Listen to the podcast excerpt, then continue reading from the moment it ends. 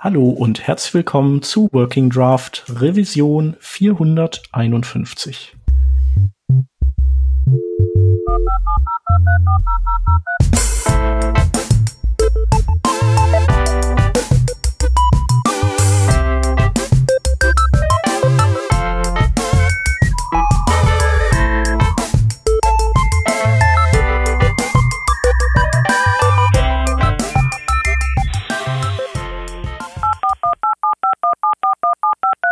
Diese Revision von Working Draft wird euch präsentiert von Timer. Zeiterfassung von Developern für Developer.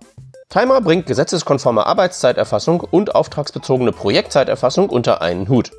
Mit Timer ist es nicht nur super einfach Arbeitszeit zu erfassen, sondern ihr könnt auch auf Knopfdruck in App, Web oder Terminal sofort sehen, wie es um das Zeitbudget eines Projekts bestellt ist. So könnt ihr euch nicht nur das lästige manuelle Nachtragen von Arbeitszeit schenken, sondern ihr wisst auch jederzeit, ob für Kunden Änderungswunschnummer 4213 noch Zeit übrig ist. Damit ist Timer den Bedürfnissen der Softwarebranche auf den Leib geschneidert und weit mehr als nur ein Ersatz für Excel-Tabellen und Zettelsammlungen. Unter timer.com slash workingdraft könnt ihr Timer ausprobieren. Timer schreibt sich T-I-M-R, also ohne E. Dort, also auf timer.com slash workingdraft, könnt ihr nicht nur 14 Tage lang Timer kostenlos testen, sondern nach Ablauf der 14 Tage auch noch einen 10% Rabattcode abstauben. All das und alle weiteren Infos zu Timer gibt's auf timer, T-I-M-R.com slash workingdraft. Wir bedanken uns bei Timer für die Unterstützung von dieser Revision von Working Draft. Timer, Zeiterfassung von Developern für Developer. Wir sind heute zu viert, nur Leute aus dem Team. Zum einen hätten wir da den Peter. Moin, moin. Den Stefan. Hallo, Servus. Und als vorletzten nenne ich mich selber, den Shep, weil wir haben als viertes die Vanessa dabei. Hallo Vanessa. Hallo. Ja, ich habe ja gesagt, äh, heute kein Gast zugegen. Sprich, ähm, ja, du bist jetzt Teil des Stammteams. Herzlich willkommen. Super cool. Ähm, ja, danke an dich, dass du da Bock drauf hattest. Wir Danke freuen uns Fragen. total. Äh, und äh, ja, der ein oder andere Hörer sollte dich ja schon kennen aus einigen Folgen, wo du schon zu Gast warst. Ich glaube drei, Mhm. ne? Da waren es drei oder Genau, vier. drei. Genau. Äh, vielleicht können wir trotzdem noch einmal ganz kurz starten. Erzähl mal noch einmal kurz, was, wer du bist und was du machst. Äh, ich weiß, dass du zwei Podcasts äh, auch hast, außer Working Draft, richtig? Ja, sehr gern. Wobei die Podcasts, die schlafen auch gerade immer noch im äh, Sommerschlaf, obwohl mittlerweile November ist. Genau, also.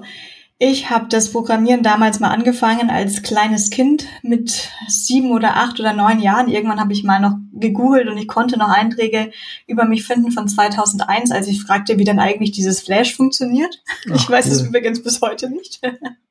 Also glaube ich übrigens noch überhaupt nichts mit Web gemacht. Ja, Ah. später. Und ähm, genau, es war so, dass ich bei einer Webseite oder bei Kinderchats dabei war. Ich weiß nicht, ob es den einen oder anderen Hörer oder Hörerin irgendwas sagen könnte, aber es war Claudias Kids World. Und hin und wieder bin ich ausgebüxt zu den Cyberzwergen. Und es war ja noch eine Cooler Zeit, Name. Zeit lange, lange vor Facebook und den ganzen anderen Schmarrn da draußen. Das heißt, ich wollte trotzdem eine Webseite haben ähm, habe meine erste Webseite dann mit Beep World gemacht. Da kam dann äh, meine Mama gleich vorbei und hat mich gefragt, was denn diese komische Seite mit Beep ist, ob ich jetzt Pornos mache. Damals war ich zehn und ich so, was sind denn Pornos? Jo, Shoutout an deine Mama. ich ich, ich glaube, ich weiß nicht, ob ich damals gegoogelt oder Yahoo habe, aber ich war kurzzeitig verstört. Ähm, Wow. So verstört, dass ich mir gedacht habe, vielleicht gehe ich doch erstmal in die Schule. und Ja. ähm, habe dann nicht weiter allzu viel mit Computern zu tun gehabt, ein paar Browser-Games gespielt etc. Und habe mich dann aber nach, nach der Schule entschieden, äh, ich gehe jetzt mal in die große Stadt, ich gehe nach München und studiere Medieninformatik mit Human-Computer Interaction als Hauptnebenwahlfach, naja, Wahlpflicht-Dings. Ähm, was äh, Fluch und Segen zugleich war, vor allem was ähm, den schönen Women in Tech Support angeht, war, dass ich Medieninformatik studiert habe. Hier jetzt einmal für alle Mal, ich bin keine Designerin und ziemlich schlecht im Designen. Und genau, dann bin ich ins Startup gegangen, da mir äh, das Praktika-Arbeiten immer recht gut gefallen hat. Also Praktika-Arbeiten, das heißt in einem kleinen Team ähm, Produkt und ähm, Webseiten gleichzeitig entwickeln. Wir gingen leider pleite, aber es war ganz toll. Ähm, und es lag nicht an dir. ich hatte Spaß, ja, vielleicht, weil ich nicht designen konnte, war vielleicht das Problem. ähm, das Ganze war noch schön mit Ruby on Rails und CoffeeScript und Handlebars. Das ist diese schöne Template-Sprache mit den zwei Curly Braces. Was ich noch sehr interessant fand, damals war ich noch Frontend-Entwickler. Ich war jetzt kein JavaScript-Entwickler, ich war kein Framework-Entwickler. Also ich habe irgendwie Rails und CoffeeScript gemacht, aber ich war Frontend-Entwickler. Das heißt, mhm. es war HTML, CSS. Rückblickend eine schöne Zeit sozusagen. Ähm, nachdem wir pleite gingen, weil wir gingen nicht pleite übrigens, sondern wir wurden verkauft, das sollte ich vielleicht nochmal richtig stellen. Äh, nur für mich hatte es Exit Success. Dadurch, dass ich kein Gründer war, hieß es für mich das Gleiche. Ich brauche eine neue Firma, die mir äh, weiterhin Gehalt zahlen kann. Und da gab's React und Angular schon. Und dann haben wir gedacht, oh je, ich weiß eigentlich gar nicht, ob ich jetzt wirklich programmieren kann oder nicht, weil ich war ja die letzten drei Jahre nur im Startup und habe keinen Vergleich zu, nein, also ich hatte wirklich keinen Vergleich zu der normalen Arbeitswelt ähm, mit so Scrum und so agil und solchen Sachen. Und habe aber gehört, es gibt jetzt sowas, das wird View genannt. Und es gab eine Firma in München, die hatte View gemacht. Dann dachte ich mir, ach, das kann ich lernen, das kann noch keiner. Mache ich das. Und hat sich eigentlich auch für mich dann ganz gut herausgestellt, weil ich dann auch ähm, die ersten Meetups in München halt über View-Themen gegeben hatte und habe gemerkt, das ähm, hat einen recht hohen Anklang. Auch hier vielleicht einen höheren, als es hätte sein sollen, dadurch, dass, glaube ich, auch viele Meetups einfach nur die Frauenquote erhöhen wollten. Das war leider teilweise sehr leicht oder auch sehr schwer aus E-Mails herauszulesen. Mhm. Aber trotzdem ähm, konnte ich glücklich die Kunde von View in die Welt raustragen ähm, weil ich doch durchaus ein bisschen geplagt war von zehn Jahre alten Codebases. Das lag jetzt allerdings nicht dran, ob jetzt Vue besser oder schlechter ist, aber es war zumindest eine Chance, mal was Neues zu machen. Mit der Firma ging es allerdings für mich nicht wirklich weiter und deswegen bin ich äh, nach geraumer Zeit zur Sinnerschrader gegangen. Das ist eine Agentur in München mit Hauptsitz auch in Hamburg und ist eine Agentur, die auch sehr sehr aktiv in der Community ist, was mich nochmal vorangetrieben hat. Ähm, da auch Grüße an die Feli und an Holger, die von, auch von JSConfU immer aktiv waren. Und dadurch bin ich dann auch bei den View Vixens und den heutigen Frontend Foxes. Ähm, quasi habe ich die Bekanntschaften gemacht und bin seitdem auch ähm, Chapter Leader für Deutschland, der Dachregion für die Frontend Foxes. Wir lassen das gerade wieder aufleben, weil natürlich auch wir alle erstmal Umstellungen während der Corona-Zeit hatten. Erstmal überhaupt Remote-Situationen, dann vielleicht noch familienbedingte Krankheiten, Probleme und sonstiges.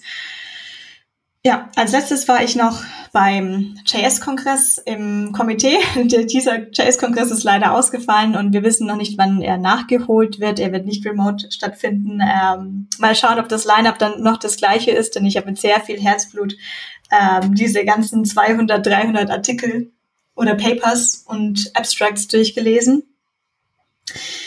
So, und weil ich mir dann dachte, ich werde jetzt demnächst 30, vielleicht wird es doch nochmal Zeit für ein Startup, bin ich auch von Sinna Schrader wieder gegangen, weil ich ein Angebot für ein Startup bekommen habe, in dem wir eine E-Learning-Plattform aufbauen. Genau, das war jetzt die große Zusammenfassung. Bei der E-Learning-Plattform ähm, bin ich jetzt auch wieder bei Rails, also ich bin quasi wieder hier am Startup-Anfang. Gleichzeitig habe ich aber jetzt auch Vue 3 dort integriert und habe keinen CoffeeScript mehr. Das heißt, ich habe auch kein Handlebars, sondern ich habe Template-Sprachen mit nur einer Curly Brace. Und natürlich TypeScript, oder? Ja, selbstverständlich. Das ist ja jetzt Puh, mit äh, Vue 3 äh, richtig möglich. Ich finde es immer ganz nett, wenn Sarah Dressner da auch recht freundlich darüber spricht, dass es mit Vue 2 ja eigentlich schon ging. Es war halt ein bisschen kompliziert. Das ist sehr, sehr schön ausgedrückt dafür, dass ich hab's echt, also das ging ja gar nicht. Aber, aber es geht jetzt. Cool. Jetzt hast du nur die zwei Podcasts nicht erwähnt. Ach ja, stimmt. Ähm, genau, ich habe auch meine letzten Arbeitnehmer sozusagen. Also das Startup, wo ich jetzt bin, ist The Life Company und das E-Learning-Plattform heißt Sage. Und die zwei Podcasts ist einmal der, es, es, äh, das kann ich selber nicht mehr aussprechen, das nie, haben einen tollen Namen ausgedacht. Accept, Expectation, Expect, Exception, so rum. Mhm. Ähm, Genau, da geht es um Frontend-Testing, da sich unsere Frontend-Welt ja dahin entwickelt haben, dass wir jetzt sehr viel logische Sachen auch im Frontend machen. Das heißt, auch hier wird Testen wichtiger, nicht nur im Sinne von Visual Regression, sondern eben auch was Unit-Tests und ähm, End-to-End-Tests und Integration-Tests angeht. Und da hatte ich sehr viele Fragen und dann dachte ich mir, ich suche mir ein paar Leute und wir beantworten auch diese Fragen. Und jetzt gerade in ähm, der nächsten Zeit werden wir auch noch eine Episode aufnehmen über Blazor. Auch wieder was, naja, vielleicht Neues oder Altes, je nachdem, wie man es jetzt sieht. Aber auch da kann man testen. Und der zweite Podcast ist mein ganzer Ausgleich zu diesem ganzen Programmierquatsch, den ich da tagsüber mache, ähm, ist der Ausbaufähig Wein Podcast, wo wir Wein kaufen und trinken und ganz ehrlich bewerten. Ja, cool.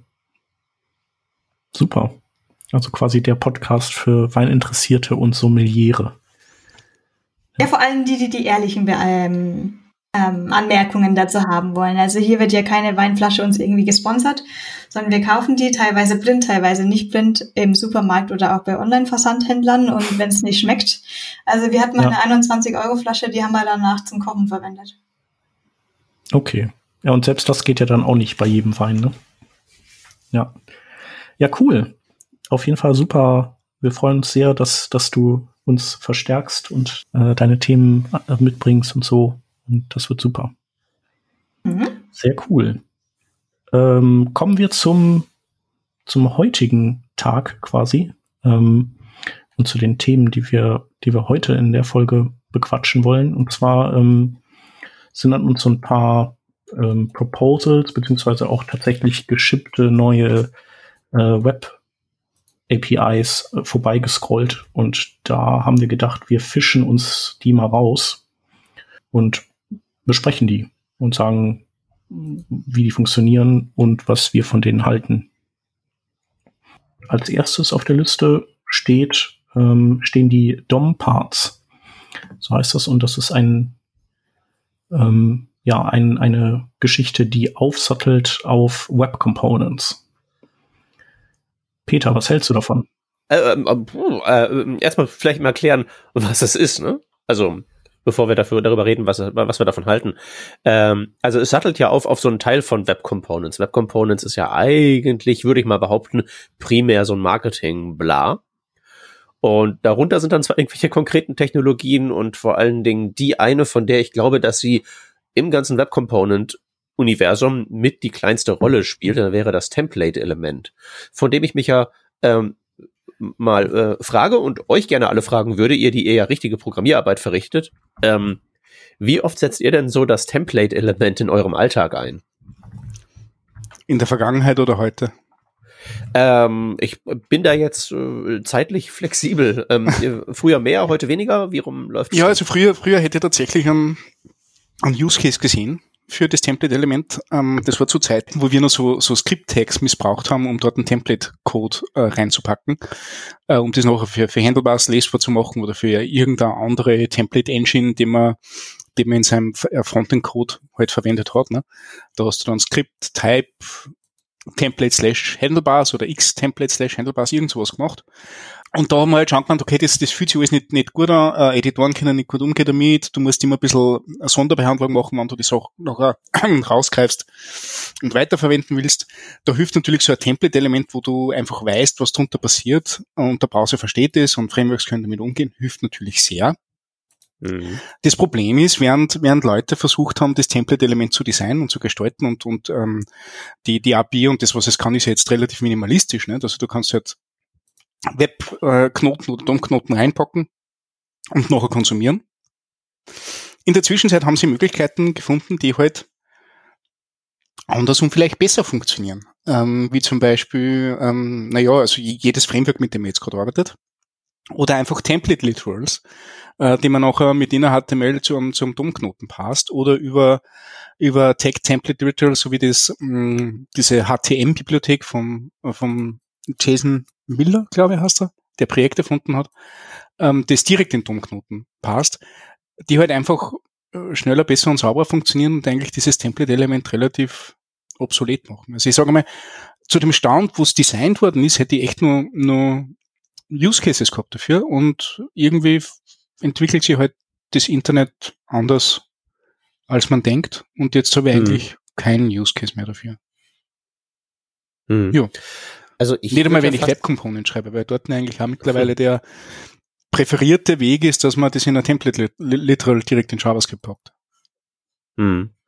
Also Ja. ich würde ja fast sagen, dass das Template-Element äh, gar nicht mal so korrekt benannt ist als Template-Element, weil eigentlich ist es ja ein, ähm, ein, ein deklaratives Document-Fragment ähm, in HTML. Aber von so dem Begriff Template würde ich mir ja eher wirklich sowas erwarten, was so eben in die Richtung handelbar geht, mit halt so Content ersetzen, vielleicht ein bisschen Kontrollstruktur drin. Und ähm, das ist, glaube ich, ein so ein Grund, warum halt so ein bisschen Enttäuschung vom, Mhm. beim, beim Template-Element mitschwingt, einfach nur, weil man davon was erwartet, was es vielleicht gar nicht so gut leisten kann, jedenfalls so ab Werk, wie wir es jetzt haben. Ne? Das stimmt, das war eigentlich, glaube ich, der, der, der Hauptbenefit von dem Ding, dass du halt einfach sagen kannst, die- diese HTML-Elemente dort pass, pass sie nicht, sondern pass sie erst, wenn ich sage, dass du sie parsen sollst. Und so haben wir Teile äh, relativ gut ähm, ähm, abkapseln können im DOM. Aber ich glaube, das Ja. ist ja wirklich alles, oder? Äh, genau, also es ist halt wirklich nur das und der ähm, das, was man halt vorm Template-Element, glaube ich, dafür, dafür stattdessen genommen hat, ist äh, ein Skript-Element mit ähm, irgendeinem Type, den es nicht gibt Genau. und dann ähm, äh, genau und, und dann nimmt man das, macht ein Dummy-Div auf, schiebt das dann mit inner HTML rein und liest es dann wieder aus. Dann hat man ja sozusagen auch ein deklaratives Fragment, aber halt eben indirekt und das ist halt jetzt sozusagen ein direktes deklaratives Document Fragment. Mhm. Äh, ist halt, ist, ist halt, also, wenn ihr, wenn, wenn ihr jetzt sagt, so oft verwende ich das nicht, wundert das nicht, wundert mich das nicht so sehr, weil wie oft braucht man das, ne? Wenn man sowieso irgendwie was programmiert, dann kann man ja auch das Document Fragment, wenn man ein solches haben will, programmieren. Und wenn man Template-Sprachen haben will, nimmt man halt eben eine Template-Sprache her oder schreibt JSX oder sowas.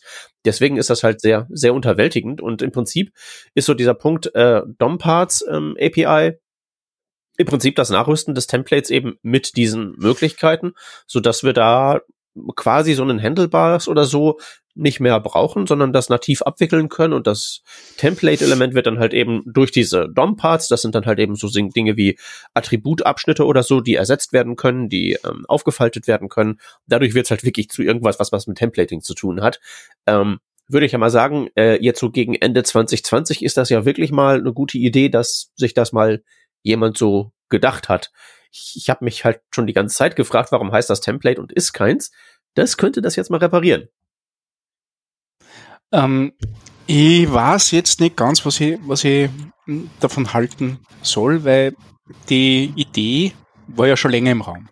Dass man, dass man dynamische Teile in diesem Template hat, die man nachher befüllen kann, das, das existiert ja, also die Idee existiert ja schon eine Zeit lang. Und ich glaube sogar in diesem DOM Parts Proposal wird irgendwo auf die, auf die alte äh, Spezifikation DOM Part Group ähm, verwiesen. Ähm, und ähm, gut, gut und schön, ähm, die ganze Sache.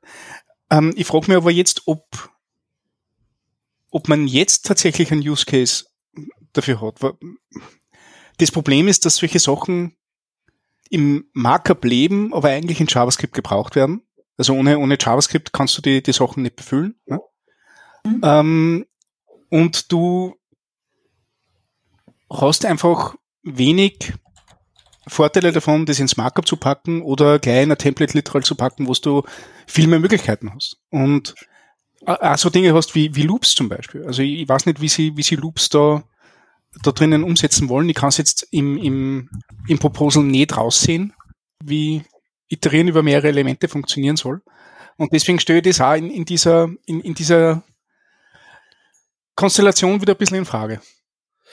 Ja, ich glaube tatsächlich, dass das noch nicht mal so der äh, Punkt ist, weil was du jetzt so sagst mit wirklich Loops und Kontrollstrukturen, ist ja tatsächlich schon die konkrete äh, Ausprägung einer Templating-Syntax und was das hier Ja. macht, ist sozusagen die Primitives für eine solche bereitzustellen. Okay. Und ähm, was das halt soll, ist, ähm, also meine Diagnose, klarer Fall von ähm, da draußen in der Welt wird derartiges äh, sozusagen hingetrickst mit anderen Mitteln, mit kompliziertem JavaScript in irgendwelchen Template-Strings. Und das wäre doch prima, wenn es dafür eine native Variante gäbe, also rüsten wir die mal nach. Mhm. Was jetzt irgendwie sicherlich nicht irgendwie verkehrt ist oder so. Ähm, ich zweifle halt daran, dass das sozusagen unmittelbar spürbare Auswirkungen hat, weil ich behaupten würde, dass der meisten Webentwicklerleben auf einem anderen Abstraktionsniveau stattfindet, mhm. wo dann eine Library verwendet wird, die eine Library verwendet, die das dann verwendet. Ähm, aber generell ist natürlich das ganz nett, wenn es sowas in in nativ gibt, ne? Und es ist auch nicht notwendigerweise so, dass es jetzt völlig irgendwie äh, absurd ist, damit diesen ganzen nativen Sachen zu arbeiten. Ich habe nämlich tatsächlich kürzlich mich äh, ähm, mal hingesetzt und dachte so, ich hätte gerne die äh, basicste Note-Taking-App, die man haben kann. Also im Prinzip wollte ich eine gescherte Text-Area haben, aber auch nur geschert zwischen so einem Account. Irgendwie Collaboration soll es nicht geben, Operational Transform oder so Käse brauche ich alles nicht. Ich will einfach nur irgendwas haben, wo ich halt eben kurz mal ein Gehirndamp reinhauen kann. Und da habe ich halt gedacht, prima, nimmst halt eine Web-App her, machst halt eben die simpelst mögliche und hab halt wirklich probiert, das simpelst möglich zu machen, auch ohne Dependencies und Zeug ist ähm, dann doch irgendwann schwierig, wenn es halt sozusagen darum geht, dass da irgendwie ein konsistenter Zustand am Ende rauskommen soll und dann geht man halt dann auch wieder von der manuellen DOM-Manipulation weg. Jedenfalls habe ich das gemacht, so imperatives Programmieren, alles nicht so toll. Und nimmt sich halt dann so eine Library, wie in meinem Fall war es Hyper-HTML, dass ich halt deklaratives Programmieren betreiben kann und durch so einen DOM-Diffing-Algorithmus dann äh, neuen State habe, neuen State habe mit Hooks und alles ist ganz toll. Und ich glaube, diese Library, die ja an sich schon nicht besonders schwergewichtig ist, verglichen mit sowas wie React, könnte halt natürlich davon profitieren, wenn die nativen Features da umgesetzt werden könnten und man da nicht, weiß ich nicht, sich einzig einen Wolf hacken müsste mit irgendwelchen Übersetzungen von Template. Ähm, ja, also dann geht's ja natürlich auch so um, um so Sachen wie, ähm, was ja bei React ganz praktisch ist, ist, ich habe eine Komponente geschrieben und kann die als Tag verwenden, so dass halt der Unterschied zwischen den nativen HTML-Tags und dem, was wir selbst geschrieben haben, so ein bisschen verschwimmt. Ich glaube, da kommt man dann dem hier auch ein bisschen näher. Dass einfach das ein bisschen weniger knirscht und ein bisschen weniger mühsam ist, aber halt eben für die Levels, äh, für, für die Menschen, die halt zwei Levels im Abstraktionsstack weiter unten unterwegs sind. Deswegen würde ich sagen, ist irgendwie äh, schön und gut und sicherlich nicht verkehrt, dass das das gibt. Aber so als Einordnung ähm, muss mich das kümmern, würde ich sagen, tendenziell eher nicht. Außer du schreibst dein eigenes Framework, nicht? Weil. Ja. Ja. Ja, was, was natürlich auch äh, viel zu selten passiert. Ja also meine mein ich ja tatsächlich nur so halb scherzhaft, mhm. weil äh, ist natürlich so, wenn man sich jetzt irgendwie so überlegt, äh, da gibt's jetzt die großen Player und die Reacts und die Angulars, die haben ihre eigene CLI und schieß mich tot. Aber einfach nur mal so, um eine Idee auszuprobieren, ob man Dinge irgendwie anders machen kann, ähm, finde ich, müsste es mehr exotische JavaScript-Frameworks geben, so wie früher, mhm. als wir noch hier im Podcast saßen und jede Woche gab's drei neue. das glaube wäre, glaube ich, für die Innovation irgendwie ganz nett. Also, weil was ich halt zum Beispiel für mich jetzt gemerkt habe, als ich eben dieses Mini-Projekt angeschoben habe, ist, dass mein, mein dämliches Gehirn echt von React ziemlich zugrunde gerichtet wurde und irgendwie so, was halt früher so mit so jQuery Spaghetti Code, wenn man das mal abwertend beschreiben möchte, ganz locker ging. Ich manipuliere mir halt die Welt mit JavaScript so zurecht, bis es passt. Das kann ich gar nicht mehr. Ja, das stimmt. Und ich weiß nicht, ob das gut ist. Ich, ich glaube irgendwie eher nicht. Ich denke mal, das mag für solche Sachen eigentlich Use Cases geben, aber weil im Moment alles so ein bisschen Monokultur ist, mit diesem äh, im Prinzip funktionalen Ansatz, mit so einem deklarativen Paradigma, ähm, weiß ich nicht. Ich habe ja, ich, ich habe ja schon öfter mal gesagt, irgendwie diese AngularJS wiederbeleben. Mit diesem Two-Way Data Binding. Ja, das mag schlecht performen, wenn man Facebook nachbaut, aber dann baut es halt nicht damit Facebook nach und macht halt was anderes. Ah, das, da habe ich mir jetzt verschluckt. Hast du jetzt Curry ja. in der Nase? Ja, jetzt, also überall. Sorry. Mit dem habe ich jetzt nicht gerechnet. Ähm, ha, ja, ich, ich, weiß nicht, was ich da verhalten soll. Ich frage mich gerade, wenn ich Framework-Autor bin, was habe ich jetzt, was für Benefits kriege ich raus, wenn ich jetzt das verwende? Ähm, ähm, tatsächliche Benefits, weil ja, ähm, vielleicht Security, oder? Also dadurch, dass es ja sowas wie Child Node Part und Attribute Part gibt, kann ich mir vorstellen, dass, ähm, dass da vielleicht die Werte einfach korrekt, also immer korrekt escaped werden, dass da dir nie was um die Ohren fliegt oder so. Mhm. Also das, was wir, wir haben ja, ähm, da warst du jetzt nicht dabei, aber vom vielleicht so vier, fünf Revisionen haben wir, hatten wir den Frederik Braun äh, zu Gast und haben wir über Cross-Site-Scripting gesprochen und über dieses äh, Mutated XSS, wo man quasi hingeht und die Schwachstellen von genutzten Frameworks gezielt ausnutzt ähm, und Sachen injected, einfach weil die dann Denkfehler haben oder so. Mhm. Also so, das würde ich hier vielleicht mal so als einen Vorteil sehen. Also wenn es wirklich um Security geht, ist das vielleicht interessant. Ansonsten finde ich es auch echt ein bisschen underwhelming. Da sind ja auch keine Kontrollstrukturen drin. Was ich auch doof finde, ist, dass da IDs drin stecken. Also das nervt mich jetzt schon. Eigentlich finde ich es gut, aber so, nee, echt IDs, dann, dann muss man ja, dann hat die Template die gleichen IDs wie die andere Template und dann hat man auf einmal die ID mehrfach im resultierten, im resultierenden DOM und so. Na, Weiß nicht, ich glaube, da ja. das sieht man nicht? Doch, das sieht man hier im, beim Example with Templates, wie die ID gleich eine T1 ist, also mit einem T geprefixt. Mhm. Ja, okay. Nee, aber das ist irgendwie, weiß ich nicht. Ich glaube, das, also IDs sind natürlich naheliegend, aber irgendwie finde ich das schwierig. Gerade wenn man so, wenn verschiedene Leute Templates bauen und so, dann, dann muss man ja eigentlich schon fast wieder so, ähm, so BEM-mäßig vorgehen bei den IDs, damit man die immer genamespaced hat und so. Okay, aber denk dich mal im Abstraktionsstack wirklich äh, von dir weg runter ähm, unter die Ebene vom Framework-Autor. Also du, Framework Mhm. und dann eine Library vielleicht, die das hier verwendet. Äh, damit müsstest du dich ja vielleicht gar nicht befassen, weil man ja zum Beispiel diesen ganzen Template-Instanzierungskrempel unter der Haube in ein, ähm, weiß ich nicht, anderes Dokumentobjekt reinschiebt, wo es da keine Kollisionen gibt oder ne? Sowas in der Richtung könnte ich mir vorstellen. Ich hätte auch noch einen weiteren Mhm. Vorteil zu nennen, vielleicht gegenüber sowas ähm, handgeschriebenem, äh, geschriebenem, was man heutzutage hätte. Ähm, und das wäre natürlich der gute alte Webstandard-Faktor. Wenn es mal da ist und überall funktioniert, dann gibt es keinen ähm, Library-Autoren mehr, der von einem Bus überfahren werden kann. Dann ist zumindest mal dieser Aspekt hier ähm, stabil und da und geht halt nicht mehr weg. Ne? Ja. Und Ja. so Sachen wie irgendwie so äh, Er- Ersetzung in Templates, so basic das auch sein mag, so unzureichend und so kurz geworfen, das im ersten Schritt sein muss. Man muss ja mal mit irgendwas anfangen und Ja, das Ähm, stimmt schon. man kann darauf dann ja noch aufbauen und äh, wie gesagt, es ist halt, es, ich glaube, wir werden damit halt eben sehr wenig Berührungspunkte haben mit solchen Ja, infrastrukturellen Maßnahmen ganz unten. die Alternativen, die du hast, sind, dass du deine eigene Template-Syntax machst und noch einen, einen doofen String-Parser machst, der halt einfach die, die optionalen Teile ähm, konkateniert in Wirklichkeit. Ne? Das ist die, die andere Alternative, die du hast. Oder du hast sowas wie JSX, wo du halt ähm, in einem Compile-Step du deine Strings für deine Properties trennst. Ja. Und das wäre jetzt die Möglichkeit, dass du, dass du das Build-in hast und nicht über den langsamen Template-String gehen musst, weil du weißt, dass das sowieso irgendwann einmal Domknoten betrifft und du halt da flexibler sein kannst. Ja. Übrigens eine nette Sache, die, die jetzt, die mir aufgefallen ist, ähm, das Proposal war früher die HTML Template Instantiation, ne? Äh, Mhm. Die ist dort verlinkt. Und die, die wollte sehr, sehr viel. Die wollte ja, dass du, dass du Attribute definieren kannst, wie zum Beispiel Direktiven, wo du nachher sagen kannst, hey, wenn dieses Direktiven-Attribut da ist und das hat den Value äh, äh, Repeat oder Loop oder solche Sachen, dann kehrt bitte dieser Teil äh, wiederholt über, über Set ausgeführt. Äh, den, also viel, viel umfangreicher. Also sie gehen Gott sei Dank ein paar Schritte zurück und lösen einmal das erste Problem. Aber das Schönste, was ich gefunden habe, ist, dass sie 2017 noch gesagt haben, wir machen do doppelt Curly Braces. Und jetzt 2020 sagen, na, ein Curly Brace reicht. Wahrscheinlich aus dem gleichen Grund, den die, den die Vanessa im, im das Welt-Episode erwähnt hat, dass ähm, Doppel Curly Braces auf sehr viel Ablehnung stoßen im Moment, weil es mit, mit Handlebars verbunden ist. Und das ist ja nicht mehr cool. Mhm. Wobei ich mich, mir ist jetzt gerade aufgefallen, ich glaube, ich habe vorher bei View gemeint, da bin ich von Double auf Curl, äh, auf Single Braces gewechselt, aber View hat auch Double.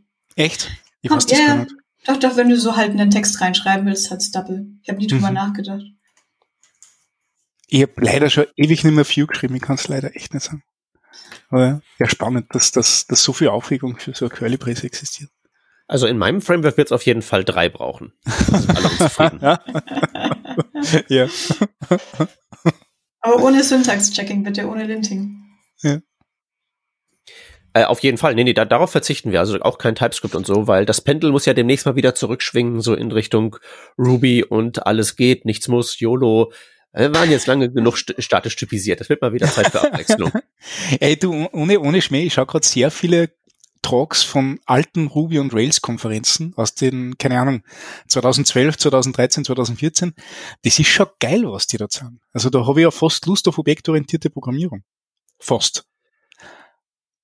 Ähm, spannend. Das, das ist zum Beispiel komplett an mir vorbeigegangen. Die gesamte Ruby-Welt, die habe ich nicht erlebt, weil ich halt aus dem, ja, aus dem Java-Ort komme. ja, ich, ich erlebe sie halt eben darüber, dass sich irgendwelche äh, statisch typisierten Programmierer darüber, äh, dass die darüber die Nase rümpfen. Ja, das, das verstehe. Ähm, aber ah, es ist, ist, äh, ja.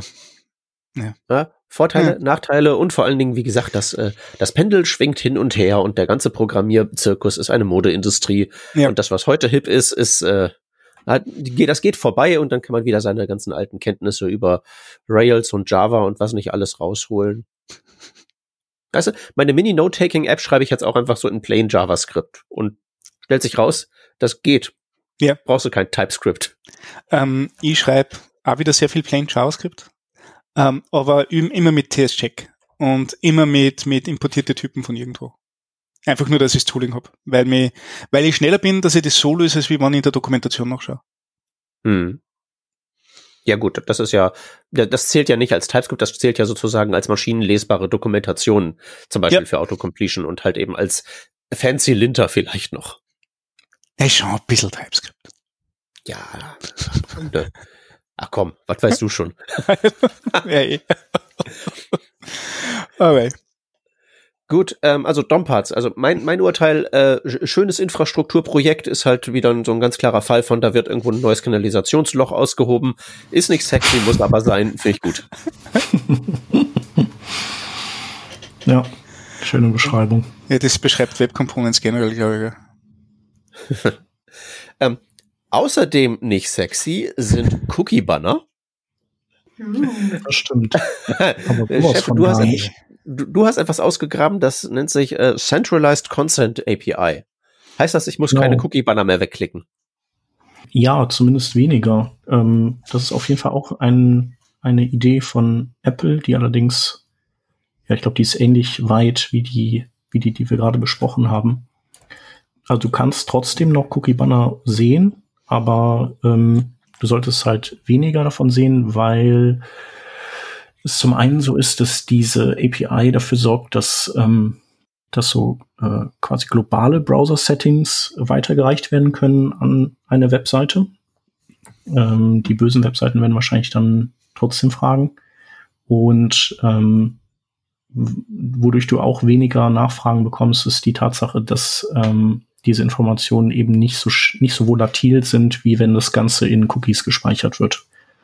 Mhm. Ähm, also es wird quasi länger persistiert. Das heißt, sie ähm, entfernen diese essentiellen Cookies, die quasi die Cookies sind, die man zum Speichern der Cookie-Information braucht. Ja, Oder, genau. Ja, okay. Ja, richtig. Ähm, die API macht aber nur gibt dir nur Struktur für diesen Dialog, nicht? Also dass, dass du ähm, äh, selbst initiieren kannst, wie du jetzt deine Cookie-Information präsentieren willst, was du jetzt laden willst und solche Sachen nicht. Ähm, sie, sie zeigt dir jetzt nicht irgendwelche Prompts selber an oder so. Und ähm, nee. promptet den Browser, dass der Browser, dass du, dass du über Browser-Methodologie oder Methoden deine Cookies setzen kannst oder nicht setzen kannst. Ja, okay. also das macht sie oder das will sie zumindest zum jetzigen Stand mhm. noch nicht. Fände ich, glaube ich, vielleicht gar nicht so schlecht. Also ich meine, irgendwo muss es ja ein Interface geben, in dem man diese globalen äh, Settings ablegt, mhm. also was man halt grundsätzlich allen Webseiten erlauben oder verbieten möchte. Da gibt es schon was. Ich fände es aber vielleicht auch gut, wenn der Browser eben das Interface stellt dafür. Ich weiß noch nicht, ob das möglich ist aufgrund der vielen verschiedenen Dinge, die man, die man einstellen können muss. Aber zum Beispiel bei der Payment API geht es ja auch. Ähm, mhm. Also es gibt ja schon manchmal diese Cookie-Banner, die, äh, wenn man einen kleinen Bildschirm hat oder vielleicht mit einem Mobilgerät kommt oder so. Ähm, also ich bin zum Beispiel ja immer mit einem 13 Zoll Laptop unterwegs und ähm, tatsächlich habe ich dann schon mal Cookie-Banner, die sind größer als mein Bildschirm. Und dann muss ich eben kleiner zoomen ähm, oder rauszoomen und dann komme ich an alles dran. Ähm, ja, und das muss ja eigentlich nicht sein und die müssen auch nicht super schön sein und keiner will die designen, die Dinger. Also außer vielleicht irgendwie mit ein paar Dark Patterns, wenn man die Leute reinlegen möchte. Aber ansonsten will man das ja eigentlich nur aus den Füßen haben. Ne? Hm. Mir erinnert das immer so, also warum ich das frage, hat, hat, einen ganz einfachen Grund. Ähm, nur weil eine Seite diese Cookie-Banner sagt und diese, diese Cookie-Settings-Dialoge sagt, heißt das nicht, dass das auch tatsächlich passiert. Deswegen finde ich das ja eigentlich sehr, sehr gut, wenn man, wenn man das generalisiert und über den Browser löst. Also ich, ich nutze ja seit einiger Zeit den Brave-Browser und kann dort relativ gut festlegen, welche Cookies ich jetzt zulassen will und welche nicht. Ne? Also mhm. da, da ähm, die, die, die, die lösen das halt auf der, auf der infrastrukturellen Seite. Ähm, und das ist halt ein Browser-Feature vom Brief. Und wenn ich da so an so Seiten denke wie, wie die Presse, die haben es mittlerweile geändert, aber, aber die, die österreichische Presse, die Presse.com, die war berühmt dafür, dass du, dass hier ein Cookie-Dialog gezeigt hat, wo du sagen kannst, hey, entweder alle akzeptieren oder aus jedem Cookie out, äh, opt-out machen ähm, für 1800 Anbieter. Mhm. Das heißt jetzt nicht, dass sie 1800 Cookies gelegt haben oder 1800 Tracker geladen haben oder sonst irgendwas, sondern die haben halt aus dem gesamten Pool an aller möglichen Anbieter, die sie in diesem Tool zur Verfügung gehabt haben, haben sie halt mal gesagt, passt und für alle die musstest du jetzt, musstest du jetzt einzeln deaktivieren.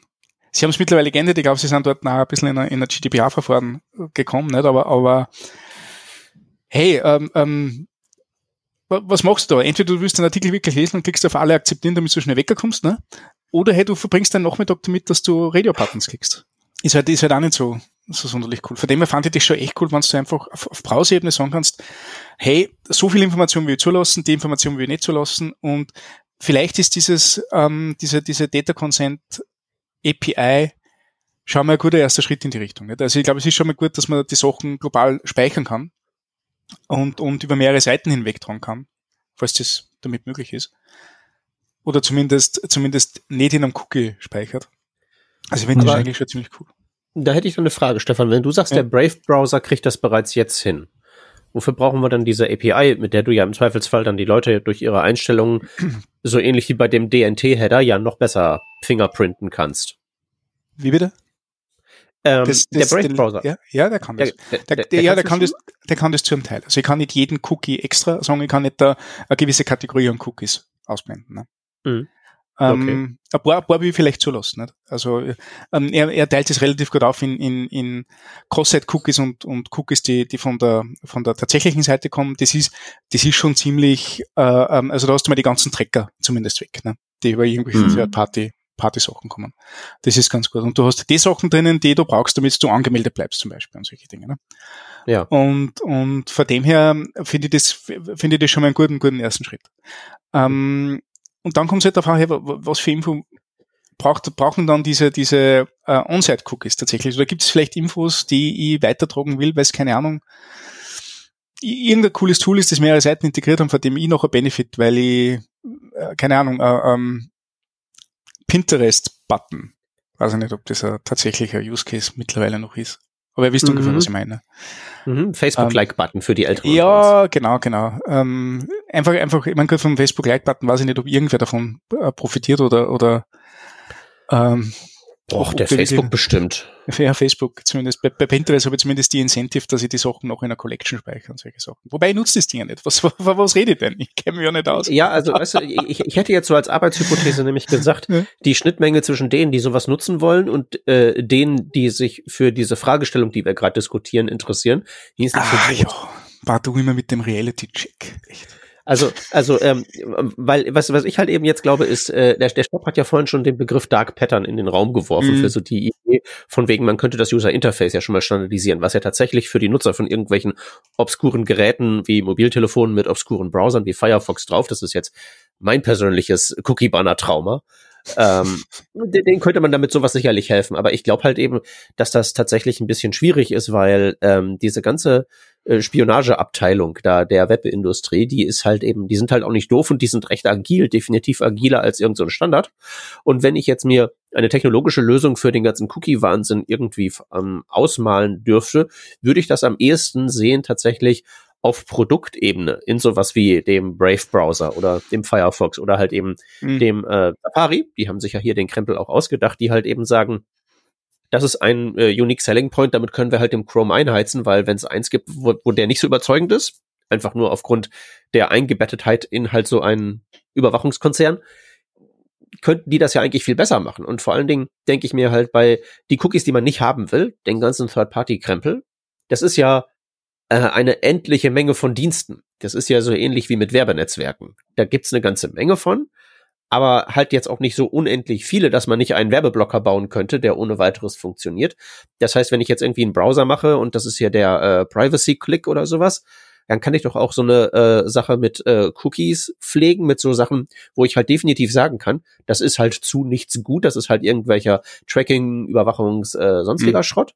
Und den blocke ich halt per Default weg. Alles andere, was ich halt zum Beispiel nicht kenne, lasse ich erstmal zu. Und diejenigen, die es genauer wissen wollen, können dann noch nachsteuern. Ähm, oder man macht es halt irgendwie anders. Aber ich stelle stell mir halt eben einfach so vor, weil wir ja im Prinzip hier einen Gegensatz haben zwischen denen, die ausspionieren wollen und denen, die nicht ausspioniert werden wollen. Da können wir es halt nicht haben, dass so wir das zu lösen probieren mit zwei, äh, mit, mit, mit so einem Werkzeug, das relativ langsam sich weiterentwickelt wie einem Webstandard. Und da würde ich halt wirklich mehr so meine Hoffnung in die Browser selber setzen. Der Brave kriegt das schon recht gut hin. Wenn die irgendwie mehr Kohle hätten, würden sie es bestimmt noch besser hinkriegen. Mhm. Safari kann das bestimmt besser hinkriegen. Also ähm, ja, oder sonst recht. Halt eine weitere API, mit der man mich fingerprinten kann, wenn ich mich für genau sowas interessiere. Erreiche ich das Gegenteil von dem, was ich haben will? Weiß ich jetzt nicht. Wobei mich das wundern würde, dass das bei Apple, also dass Apple eine, irgendwas vorschlägt, mit dem man Leute fingerprinten kann, weil die ja gerade mit dem Argument total viele, gerade von diesen äh, Fugu ähm, Features mhm. ablehnen. Also weil die eben die Möglichkeit eröffnen, eben noch stärker zu fingerprinten. Ähm, ich meine, das, das kann ja natürlich trotzdem sein, dass die eine Hand nicht weiß, was die andere macht bei Apple. Aber ähm, mich würde das schon wundern, weil es ja auch im Prinzip so in die gleiche, so in die gleiche Richtung läuft. Das heißt, da müssten ja eigentlich ähnliche Personen mit befasst sein.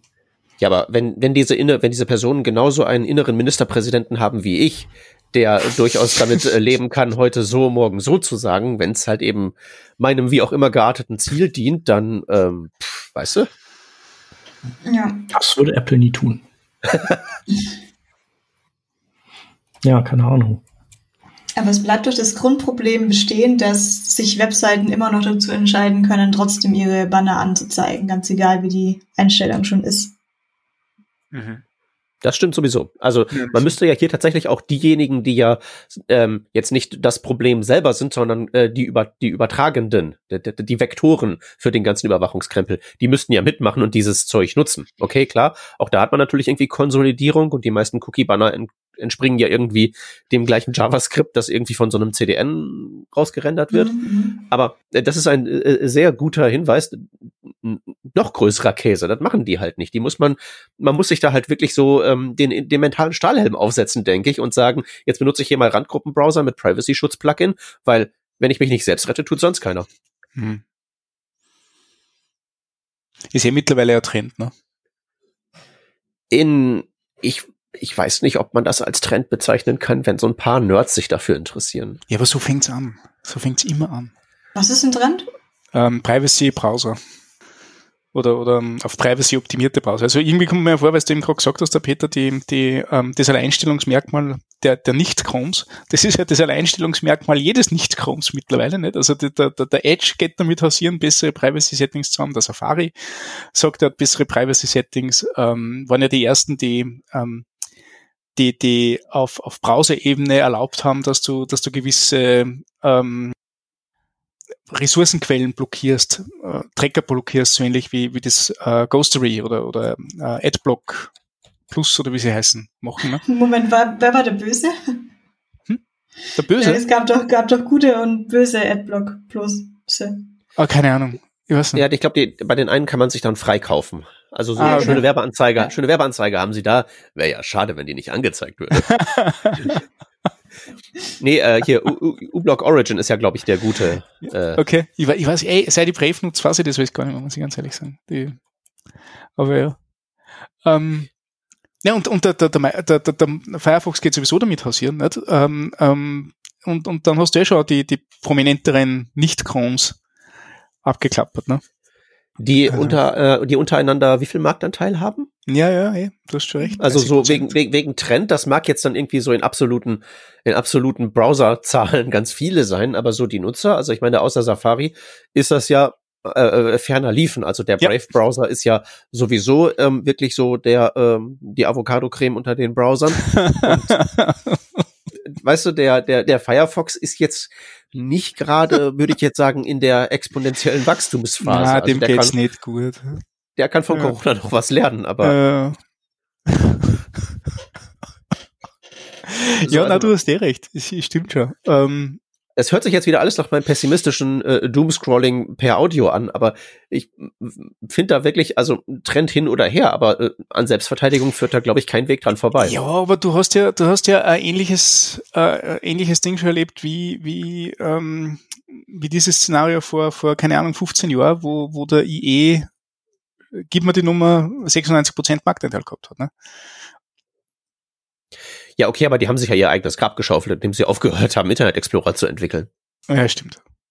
Das sehe ich jetzt an Chrome nicht so direkt. Ähm, die, also immer, ne, jedes Imperium bricht mal irgendwann zusammen, um im Thema zu bleiben. Ähm, aber äh, ich weiß halt jetzt nicht, ob das wirklich die, ob das wirklich das Ding ist, weil das ist halt so wenig greifbar. Weißt du, Internet Explorer 6 ist halt greifbar. Die Seiten sehen alle doof aus und es ist langsam. Während der Firefox daneben, der ist schnell und fancy und hat Plugins und so. Und Tapped Aber jetzt Browsing, ist ich glaube, das war der der, Killer, ne? Bitte? Tapped Browsing war, glaube ich, der Killer. Äh, das natürlich sicherlich auch, ne? Aber du hast halt, ich meine, alle haben heutzutage so das Tab Browsing und schnell ist der Chrome sowieso und ähm, was nicht alles. Also man muss ja wirklich sagen, der äh, ähm, äh, du kommst hier nicht vorbei. Browser ist ja im Moment tatsächlich der äh, Safari. Mhm.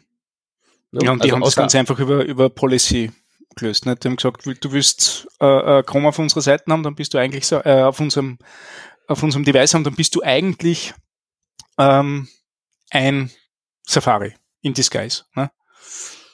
ja auch ein weniger privilegierter Safari, oder? Ja. Also das ist ja kein, also das ist ja auch kein JavaScript Core und so am Start. Das ist ja dann immer noch nur ein glorifizierter WebView oder wie ist das? Ja, immer noch. Also, also du Mhm. kannst keine andere Rendering-Engine in, in, in iOS haben, außer äh, die Safari-Engine oder die Genau. WebKit-View. Ne? Ja. Ja. Immer So, noch. und das, und Ja. das ist aber jetzt, ähm, also das mag jetzt irgendwie, wenn wir jetzt mal so ganz große Makroperspektive aufmachen und sagen, hier so der Browsermarkt als solches, macht das ja irgendwie ganz sinnvoll sein, dass man dann noch so einen kleinen Holdout hat. Aber du hast jetzt gesagt, per Policy verhindern die Chrome auf ihrer Plattform. Wenn ich jetzt mein inneres Kartellamt aktiviere, könnte ich ja genauso gut sagen, durch das äh, Ausnutzen ihrer äh, Marktmacht und Zeug, ähm, machen sie das. Und wenn da jetzt irgendwie dann mal äh, weiß ich nicht, zwei größere Kartellämter den Hammer kreisen lassen, dann geht das möglicherweise auch vorbei und dann, weiß ich nicht. Ja, ich glaube, dass da, da gerade in einer, in einer guten Nische sind. Ich meine, die machen ja das nicht auf, auf Holla die Waldfee, sondern ich glaube, die haben sich das gut überlegt und die Möglichkeit, dass du einen Browser ähm, ähm, machen kannst, aber halt du an, an Teil äh, als Betriebssystemkomponente zur Verfügung stehst. Das ist, glaube ich, genau gerade diese Grauzone, die es braucht, damit die Situation so weiter, weiter sein kann. Ich weiß nicht, ist das nicht der gleiche Krempel, den es beim IE6 auch gab, von wegen Betriebssystemkomponente in Mm, Windows? Und da hat ja auch das Kartellamt schon draufgehauen. Ah, ja, aber, ja, ja, ja, stimmt schon. Ähm, aber da war die Ausgangssituation, glaube ich, ein bisschen andere. Ja, dafür haben die nicht genug Marktanteile, ne, dass die, dass sie den auf die Finger hauen können. Ja. Also der qualitative Unterschied ist halt eben, äh, Windows war ja war, war das einzige Betriebssystem und ähm, iOS ist halt das einzige Betriebssystem in einem gewissen Segment des Marktes, aber das ist halt eben ein sehr relevanter, ein sehr relevantes Segment und innerhalb dieses Segments ist halt äh, null Wettbewerb. Und ich meine, Mi- Microsoft hat ja damals den Internet Explorer auch nur mit Windows mitgeliefert, aber wer auf Schmerzen stand, konnte ja immer noch den Netscape Navigator installieren oder so. Das war ja immer möglich. Aber cool. Ähm, äh, früher war alles besser, wissen wir ja. nee, aber jetzt ähm, mal ernsthaft. Also ich halte das, äh, es ist alles schwierig und die sind, und im Prinzip sind die, gibt hier, glaube ich, nicht wirklich irgendwie eine gute Seite oder so. Das sind alles irgendwelche fiesen, fiesen Riesenfirmen, Riesenkonzerne. Und die hauen sich jetzt da gegenseitig den, weiß ich nicht, ihre Browser um die Ohren und so. Und wir dürfen da halt zugucken und am Ende irgendwas davon nutzen oder so, aber das ist alles irgendwie nicht so toll. Deswegen äh, Castle Doctrine, ich verteidige hier meinen eigenen Vorgarten mit vorgehaltenem Werbeblocker und mit vorgehaltenem Cookie-Blocker noch dazu und dann ähm, aber dieses amerikanische Ehepaar, als da die Protestierenden vorbeigingen, ne? Ja, das ist, die, die haben, glaube ich, die gleiche Doktrin rausgeholt, aber vielleicht sollten wir uns da etwas weniger dämlich anstellen, was so die PR angeht, oder? Ja, denke auch. Ja, cool. Dann haben wir, glaube ich, alles gesagt, was, was dazu zu sagen ist, oder? Ja, also ähm, äh, Begeisterung können wir jetzt dafür also auch nicht zusammenkehren, wenn ich das so zusammenfassen darf. Die Idee ist nett. Ja, die Idee ist nicht schlecht, aber irgendwie fehlt noch irgendwas.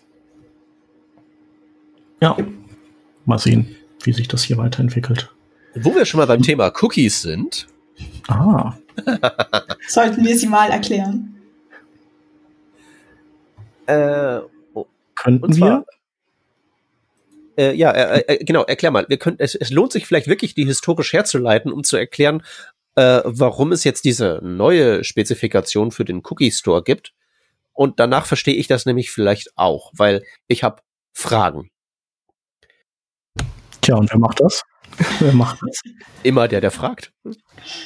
Okay. Ähm, also eigentlich habe ich gar nicht so viel Ahnung. Ähm, ich kann nur sagen, dass äh, genau das Cookies zum einen einfach nur ein String eigentlich speichern im Browser und der äh, durch, ich glaube, Semikolons voneinander getrennt wird. Also alles, was wir in den DevTools sehen, ist im Prinzip einfach nur so äh, äh, schön aufbereitet, aber am Ende ist das quasi ein konkatenierter String. Ähm, genau, zugreifen oder setzen kann man die per HTTP-Header oder per JavaScript ähm, ausgesendet. Dann werden die äh, von kontinuierlich per HTTP-Header gesendet. Beim Setzen, glaube ich, kann man, muss man keinen String neu zusammen konkatenieren, sondern kann einfach ähm, neuen Wert setzen, lustigerweise. Aber beim Auslesen muss man den String auseinander friemeln, was ein bisschen strange ist. Das heißt also, die API ist jetzt nicht die schönste. Ähm, genau, und es, äh, das ist dadurch, dass es eben eine sehr, sehr alte Erfindung ist, ist der Zugriff darauf synchron und nicht asynchron. Äh, ich weiß jetzt nicht, inwieweit das blockierend wirklich ist für den Browser, aber ähm, genau alles, was synchron ist, ist ja momentan nicht en vogue und ähm, ja, das ist so, glaube ich, der Kontext, den ich habe. Da könnte man jetzt noch so ein paar Details nennen. So quasi, man kann Cookies setzen für bestimmte Hosts. Man kann äh, die Lifetime für einzelne Werte bestimmen. Man kann sagen, ob ein Cookie nur per HTTP-Header ähm, gesehen werden kann oder auch per JavaScript. Ähm, oder ob Cookies, glaube ich, per äh, TLS-Verbindung nur ähm, gesetzt werden können. Hm. Sonst irgendwas? Nee, ne? Äh, äh, sehr viel mehr, aber ich glaube, das ist so das, äh, das Wichtigste. Ne? Also ja, es ist halt so ein typischer Fall von, wir haben diese API einmal eingebaut und jetzt tackern wir da noch so lange Sachen dran, bis es halt, bis entweder unser Ziel erfüllt ist oder da, das Konzept zusammenbricht, was immer zuerst passiert. Ja. Jo, okay. Ähm, und der Cookie Store ist jetzt sozusagen Cookies setzen 2.0 in schöner. Genau, haben wir den Namen überhaupt erwähnt? Schon? Also es gibt die Cookie Store API und die ist jetzt mit dem neuesten Chrome Stable geschippt. Weiß nicht, ist das der 87er? Was ist denn gerade hier aktuell bei Chrome? Ähm, ja, 87. Hm. Oh. Genau. Könnt ihr euch noch an die jQuery Cookie, an das jQuery Cookie Plugin erinnern? Ja, dunkel. Das, ja, also du brauchst jetzt eigentlich API. immer irgendwie sowas, ne? Ja, also, die, du wolltest ja nicht. Ist die gleiche API und es ist so gut, dass sowas jetzt im Browser gibt. Ja, wenn sie die gleiche API übernommen haben, dann scheint es ja recht sinnvoll zu sein, weil die API ja. von jQuery, die ist einfach gut und sehr beliebt immer gewesen und habe ich es richtig verstanden, dass ich jetzt nicht mehr Punkt, Split, Semikolon ja. schreiben muss? Ich meine, ja. das, das, das, das war immer sehr komisch, wie ich mir das so vorgestellt habe. So, ich schreibe jetzt so 2020 Code und ich schreibe weiterhin irgendwie Cookie, Split, Semikolon und versuche das irgendwie den anderen Programmierern Backend, iOS, sowas neben mir zu erklären, ich muss hier Cookies auslesen. Ich mach mal einen Split auf Semikolon. Ich hoffe, das endet mal niemand zu einem Kolon. Keine Ahnung. Ja. Ähm, ja, genau das. Aber dadurch, dass es asynchron ist, äh, gibt es ja dann auch Watcher. Wie hieß ein Watcher damals? Äh, Event Listener. das heißt, es gibt jetzt auch Event Listener auf geänderte Cookies. Mhm. Krass. Mhm. Was machen wir denn damit? Cookies im Service, und Cookies im Service Worker auch nicht zu vernachlässigen. Da gibt es ja kein Document-Objekt. Mhm.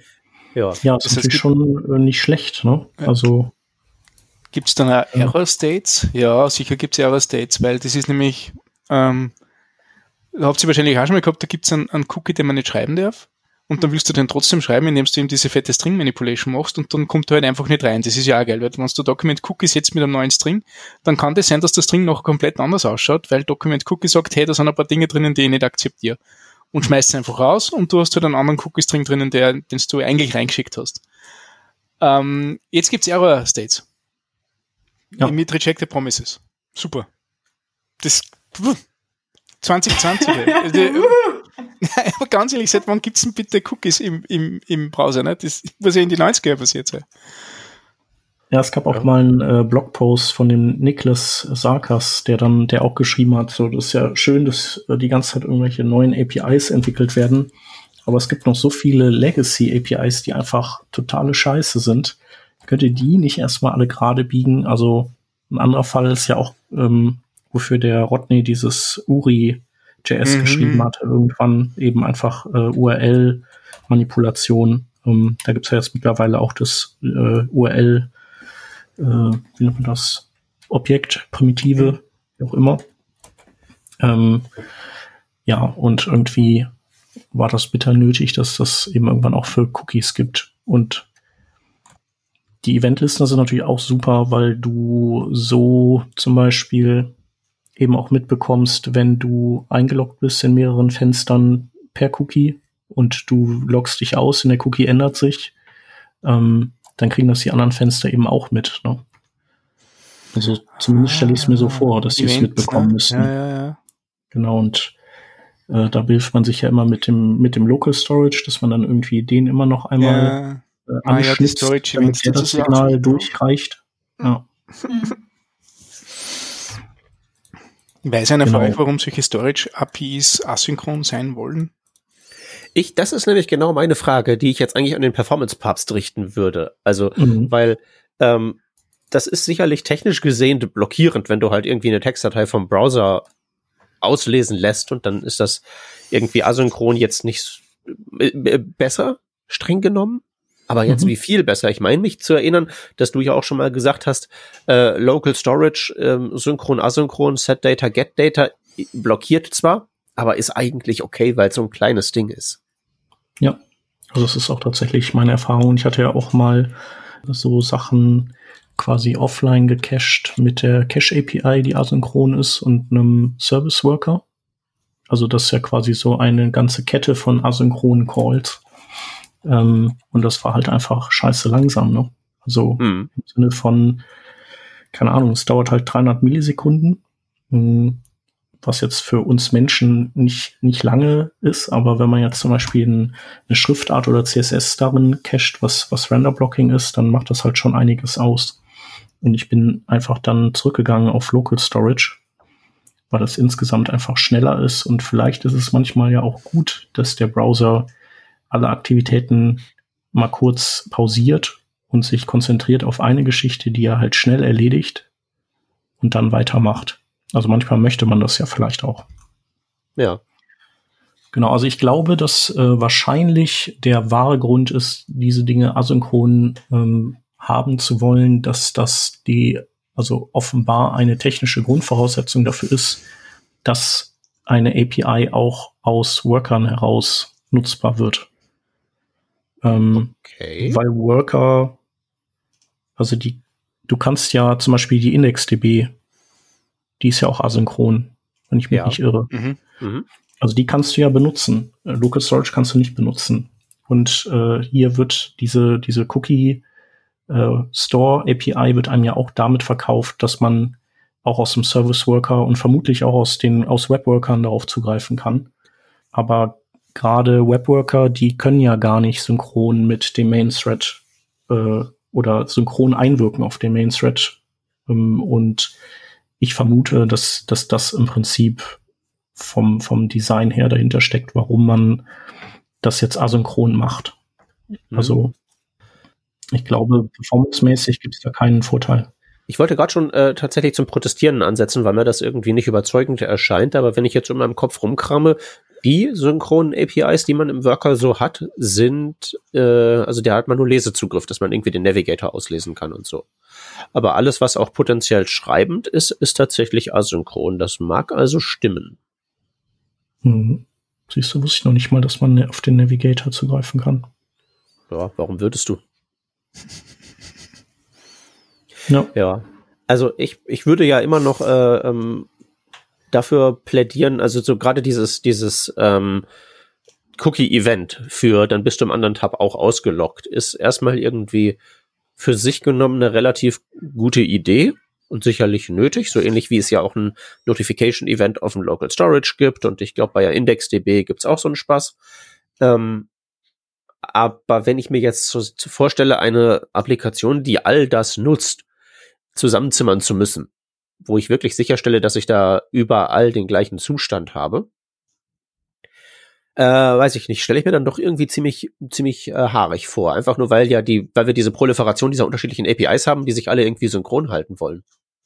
Was ich übrigens auch komisch finde, ähm, und du hast dich, du bist ja auch schon drüber gestolpert, ähm, dass es zwar eine asynchrone API ist, aber dass wir trotzdem Eventlistener haben, die eigentlich synchron sind und keine Observer, die eigentlich ja asynchron sind. Also das passt dann nämlich auch wieder nicht zusammen. Ähm, ja gut, aber du könnt, also ich meine, Event Listener ist ja sozusagen die basalste Variante, das kannst du ja dann in Observables oder alles andere mögliche überführen.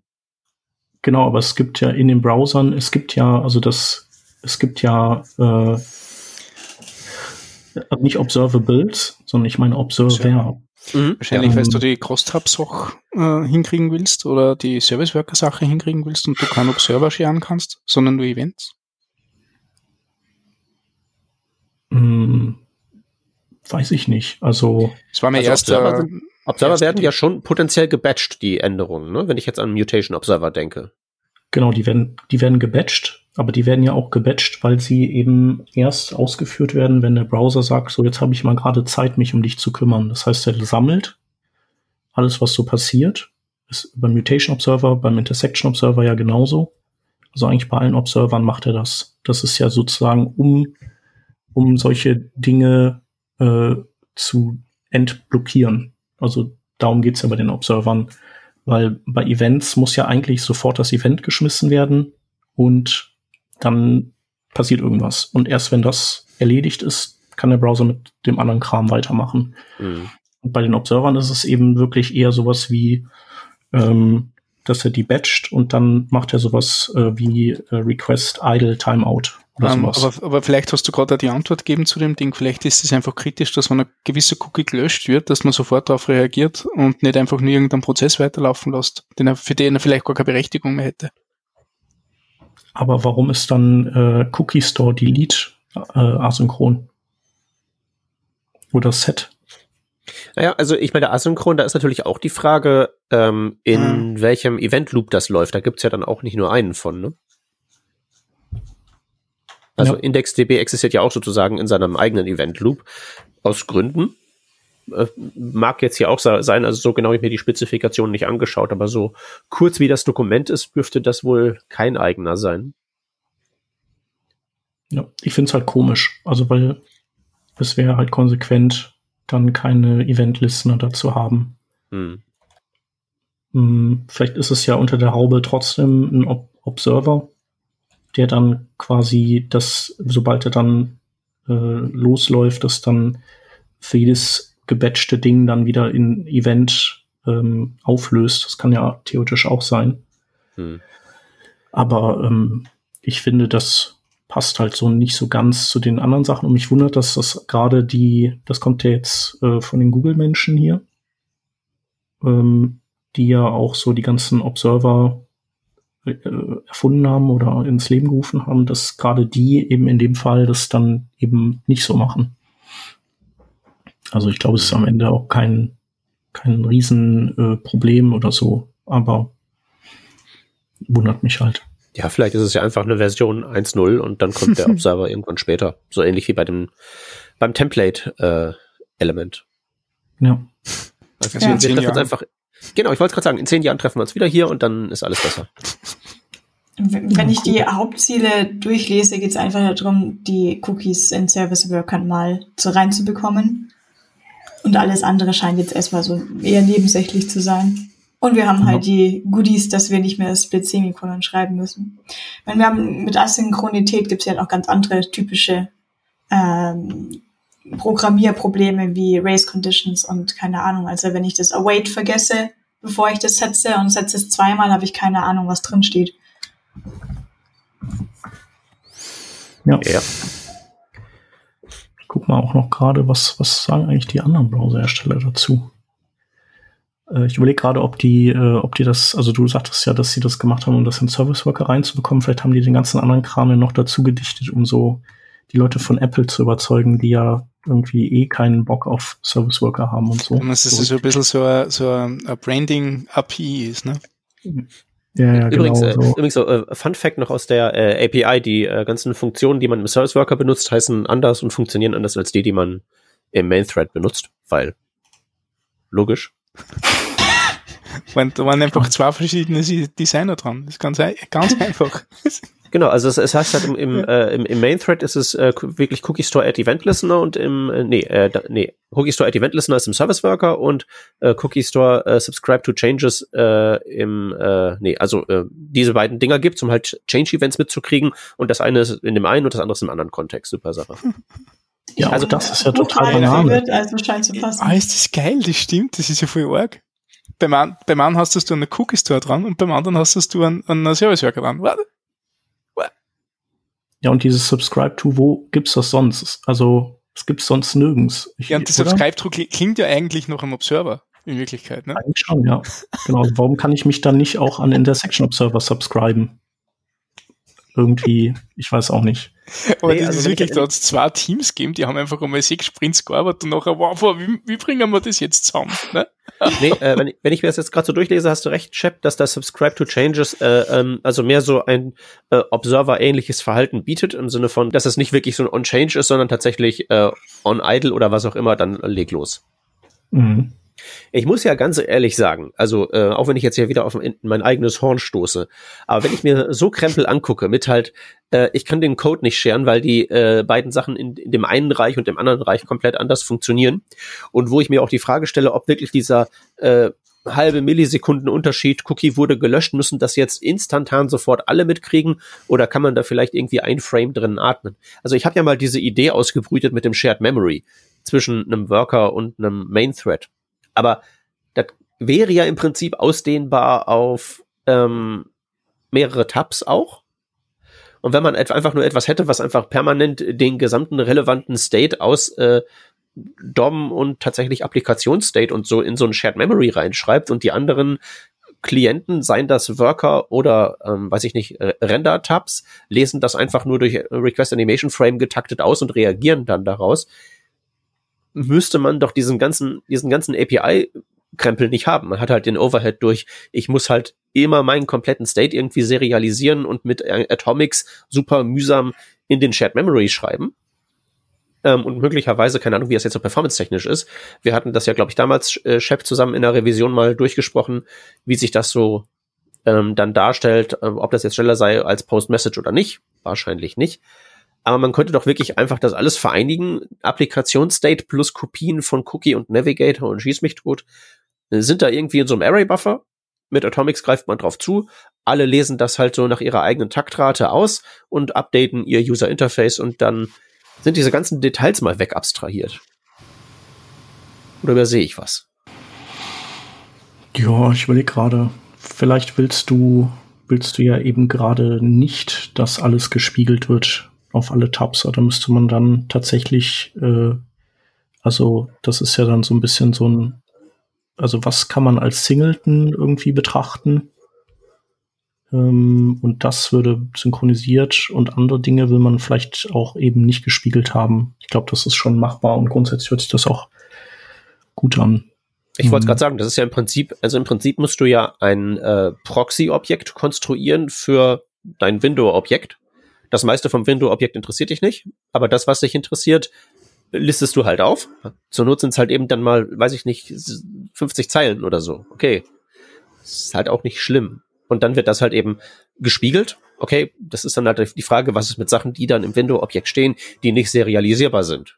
Irgendwie, weiß ich nicht, das DOM als solches, ne? Mhm. Aber äh, äh, ich glaube tatsächlich, dass das möglicherweise interessant sein könnte und möglicherweise kann man auch Cookies einfach da reinspiegeln, Service Worker und den ganzen Rest darauf einfach gleich, äh, wie gesagt, nach eigener Taktrate zugreifen lassen. Und dann ist dieser ganze Krempel mit unterschiedlichen APIs und unterschiedlichen Verhaltensweisen da ähm, Latte. Das klingt so, als würdest du äh, dafür ein neues Proposal in der W3C Interest Community Group oder wie auch immer die heißt, eröffnen. Nee, das kannst du, also ich hatte doch mal so eine Demo schon gebaut, das geht mit Bordmitteln. Also da, da, das halt Production Ready zu machen, wäre halt gewaltiger Aufriss. Aber so vom Prinzip fluppt das doch. Okay. Ich dachte, dafür müsste, wäre es deiner Meinung nach schöner, wenn es da was Natives, Eingebackenes gäbe. Also schöner wäre immer, aber dann haben wir halt wieder so eine Template-Element-Situation. Dann kommt die Version 1 irgendwie 1804 und dann im Jahr 2020 sitzen wir dann vor dem Update und fragen uns, was das noch soll. Aber äh, ja, also ich, wenn man so diese Idee von irgendwie einem zentralisierten Datenstore in den heutigen Frameworks der Wahl mal ausdehnt auf Worker und ausdehnt auf so Cross-Tab-Applikationen, würde ich halt echt sagen, dass so ein Shared Memory-Ding eigentlich die logische Endausbaustufe ist. Ob man das halt dann performance-technisch hinkriegt und was nicht alles, keine Ahnung, aber da müsste mal, mal jemand genauer hinforschen, als so dass ich mal kurz gucke, ob das prinzipiell unmöglich ist, was es nicht ist. Ich muss mal einen Blogpost darüber schreiben. Dieses ganze Geraune im Podcast immer so am Rande ist halt echt, echt unzureichend. Ja. Ja. Finde ich super, wenn du das erforschst. Ja, mal gucken. Hab ja sonst nichts zu tun. Auch Menno. Ja, cool. Ja, also ähm, Cookie Store finde ich gut. Apple vom Prinzip her. Ich verstehe es zwar nicht ganz, aber ich finde es gut. Ja, ich finde den auch gut. Muss wundere mich nur über irgendwie Inkonsistenzen. Aber äh, gewöhnt man sich wahrscheinlich dran. Oder man schmeißt JavaScript drauf, bis es nicht mehr da ist. Ja, übrigens, äh, ich wollte ja nachgucken, was die anderen äh, Browser-Maker sagen. Ähm, bei Chrome Status kann man das ja sehen. Äh, da äh, Überraschenderweise übrigens Web-Developers sind alle total positiv, immer bei den ganzen Chrome-Sachen. Äh, Safari sagt aber, nee, lass, kein Bock. Genau, und sie haben noch äh, Edge hier komischerweise aufgelistet. Und ähm, genau, und Firefox sagt, äh, sie möchten es nicht machen wegen auch Fingerprinting, glaube ich, oder? Ja. Die mussten sich das nochmal genauer angucken. Ja. Aber ich meine, mit dem Argument äh, zusätzliche API gleich mehr Fingerprinting, Angriffsfläche, könntest du ja im Prinzip gegen jede API argumentieren. Also das müsste ich mir noch mal genauer mhm. Na, anschauen. Ähm, äh, die API provides better access to cookies. Genau. However, the improvements also expand access to cookie metadata. Also sowas quasi wie, ist es ein äh, HTTPS-Only-Cookie und äh, oder ein HTTP-Only-Cookie, wobei das könnte man wahrscheinlich dann nicht abfragen, aber äh, Lifetime und ähm, Fahrt, wobei ich überlege gerade, kann man das nicht auch alles so abfragen? Ah, ich weiß auch nicht. Finde ich auf jeden Fall doof. Oder zumindest äh, ist das jetzt erstmal ein Grund, äh, das noch nicht sofort umzusetzen. Ich finde ja auf der, auf der Mozilla-Seite über diese äh, Specification Positions, die da ja vom ähm, hier Chrome Status hin verlinkt, diese lange Liste von Sachen, die als äh, harmful gekennzeichnet sind, äh, sehr schön. Mhm. Sensor API, HTML-Imports sind harmful. Das ist ja spannend. Mhm. Vielleicht okay, wir mal eine Folge darüber machen. Vielleicht beim nächsten Glücksrad machen wir das einfach hier. Wir, wir, scrollen hier rüber über die ganzen harmful Sachen und müssen dann raten, warum die wohl evil sind. Hm, bei Web Bluetooth, was könnte das wohl, könnte das wohl sein? Ja, finde ich gut. Lass uns das mal äh, im Hinterkopf behalten. Tja.